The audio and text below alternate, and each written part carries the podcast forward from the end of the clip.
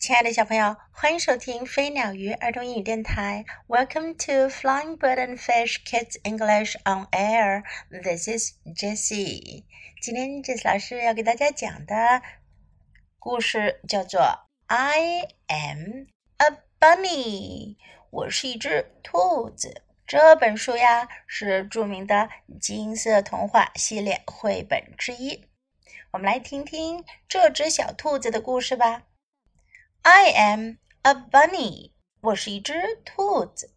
My name is Nicholas. 我的名字叫做尼古拉斯。I live in a hollow tree. 我住在一棵空心树里。In the spring, I like to pick flowers. 春天的时候，我喜欢采摘花朵。I chase the butterflies and the butterflies chase me. 我去追蝴蝶，蝴蝶也来追我。In the summer, I like to lie in the sun and watch the birds. 夏天的时候，我喜欢躺在阳光下，看着鸟儿们。And I like to watch the frogs in the pond. 我还喜欢看池塘里的青蛙。 when it rains, I keep dry under a toadstool. 下雨的时候，我就躲在一种像小伞一样的蘑菇下面。I blow the dandelion seeds into the air. 我把蒲公英的种子吹向空中。In the fall, I like to watch the leaves falling from the trees. 秋天的时候，我喜欢看着叶子从树上落下。I watch the animals getting ready for the winter。我看着动物们为冬天做好准备。And when winter comes, I watch the snow falling from the sky。冬天来临的时候，我看着雪从天空落下。 Then I curl up in my hollow tree and dream about spring. 然后呀，我就在我那空心树里蜷着身子睡着了，梦想着春天的来临。小兔子尼古拉斯的一年四季是这样子的，你的呢？你能不能像小兔子尼古拉斯一样来描述你的一年四季呢？先来跟 Jess 老师练习一下今天的英文内容。I am a bunny，我是一只兔子。I am a bunny。I am 是用来描述你是谁的一个句型。如果你要说你是什么样子的一个人，你是什么样一个性格，你是什么样子的情况，你都可以用 I am 这个句型。最常用的就是用来介绍自己。I am a girl. I am a boy. I am Jenny. I am Tony. I am a bunny. 我是一只兔子。这是小兔子尼古拉斯的自我介绍。My name is Nicholas. 我的名字是尼古拉斯。My name is 这是用来告诉别人自己叫做什么名字的一个句型。My name is My name is Nicholas。你可以把自己的名字替换掉 Nicholas 这个名字。My name is Jessie.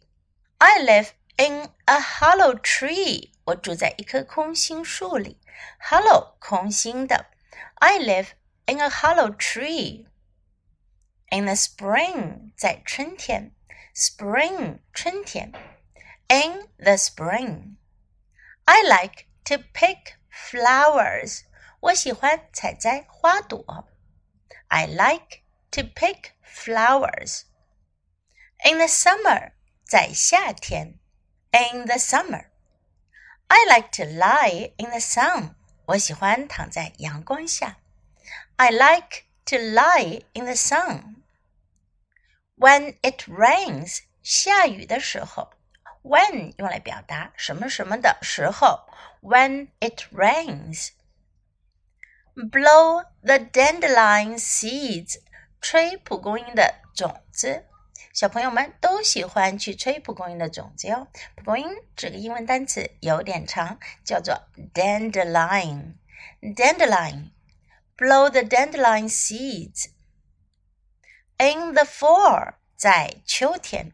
In the fall. I like to watch the leaves fall from the trees.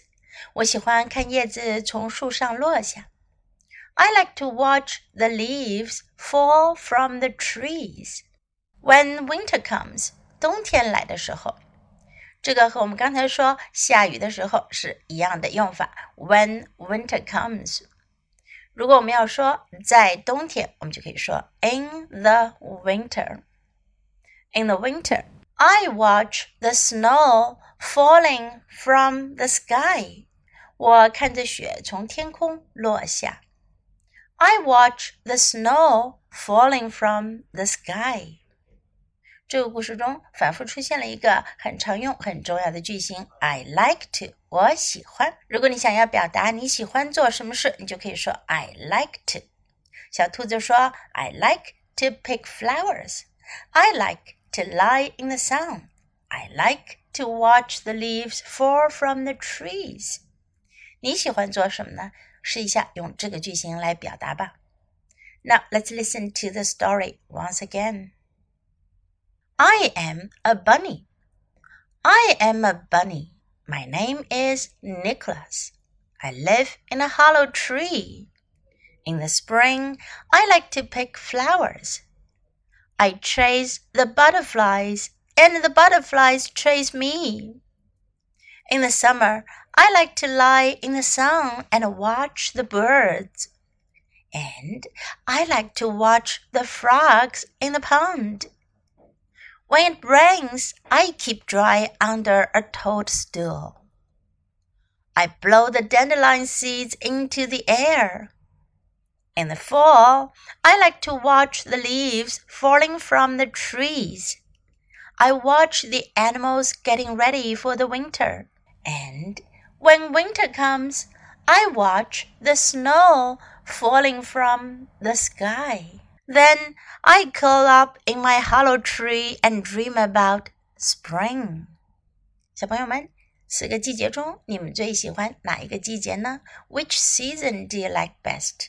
The spring, the summer, the fall, or the winter? 春天、夏天、秋天还是冬天呢？For me, I like the fall best. 我就最喜欢秋天。What about you? the end of the story. Thanks for listening. Until next time, goodbye.